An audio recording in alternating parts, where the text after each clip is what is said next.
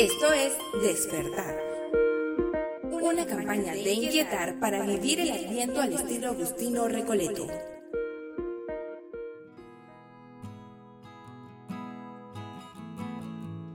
Un corazón inquieto es un corazón despierto, sí o sí. Hola corazón inquieto. Ha llegado el segundo episodio de esta campaña Despertar. En esta oportunidad te acompaña tu anfitrión Kane Flores. Comencemos con la siguiente pregunta.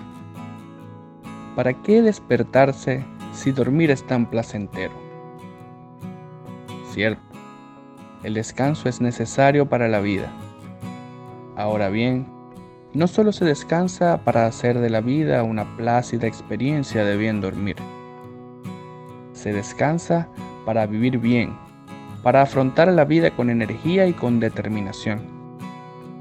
Estarás de acuerdo conmigo que, así como no se trabaja solo para permitirse unas buenas vacaciones, tampoco se descansa solo para recuperar fuerzas para ir a trabajar o estudiar o hacer frente a las tareas de cada día. ¿Cuál es tu motivación para despertarte con ilusión a cada mañana?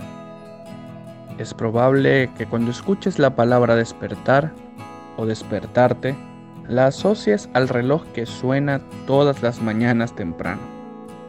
El despertar juega un papel ingrato en nuestras vidas, pues nos interrumpe en una de las actividades más placenteras. sí, dormir. La mayoría compartimos la impresión de que cuando más rico se duerme, más se descansa y más el cuerpo se restaura. Es precisamente cuando suena el despertador. Es cada vez más común la escena de quienes programan el despertador para que suene tres o más veces. De lo contrario, no nos levantamos. Incluso, puede que la mayoría nos identifiquemos con aquella escena en la que hay un despertador en el buró o en la mesa de cama al que lanzamos lejos o lo rompemos a martillazos. Como podemos darnos cuenta, el despertador no tiene buena prensa. Pero cuando recuperamos la conciencia acerca de la vida, de las actividades que tenemos que realizar y de las tareas cotidianas en las que nos desempeñamos, entonces agradecemos al despertador que nos haya facilitado estar puntuales en los compromisos de cada día. Puede darse el caso que haya personas que no necesiten del despertador para funcionar y las felicitamos.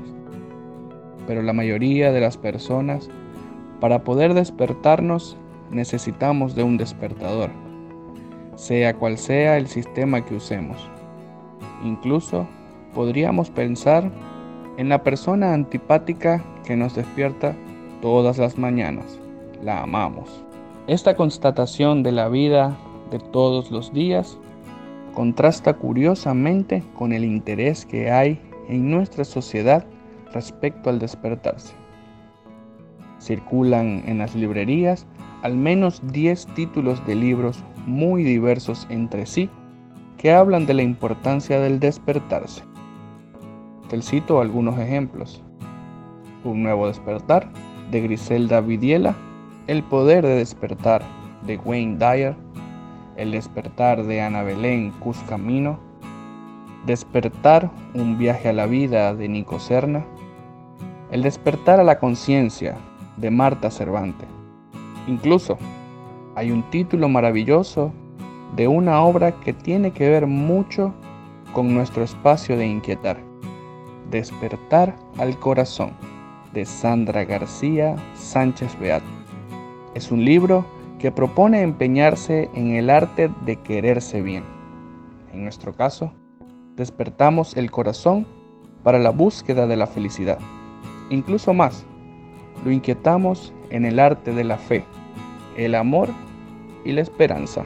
A propósito del arte de despertar el corazón, hay muchísimos textos bíblicos que nos ponen en camino para inquietar el corazón hacia la fe, el amor y la esperanza.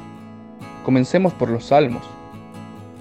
El Salmo 16, que nos dice, Al despertar, Señor, me saciaré de tu semblante. O el Salmo 56 que dice, Despierta cítara y arpa, despertaré a la aurora.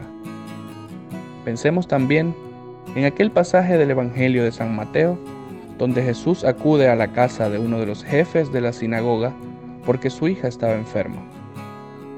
Al llegar, encontró el alboroto de la gente, pero la expresión de Jesús fue, no está muerta, está dormida. Entonces echó fuera a la gente de la habitación, se acercó a la niña, la tomó de la mano y la levantó.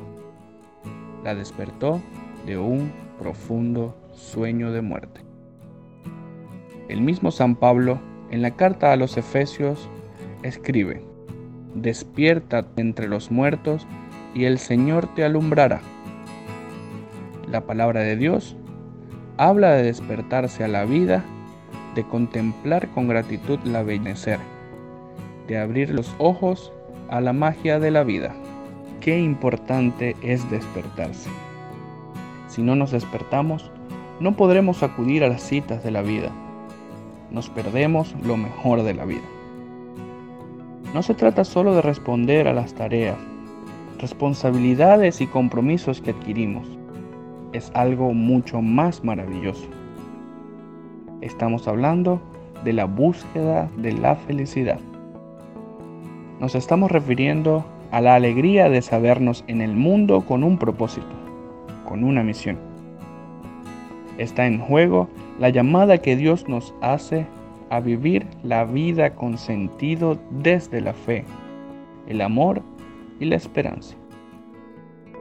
Nos despertamos cada mañana porque no queremos perdernos la experiencia maravillosa de la vida, la amistad, la libertad, la alegría, el servicio. Escuchamos con gusto cualquier despertador que nos avive el corazón para las cosas bonitas de la vida.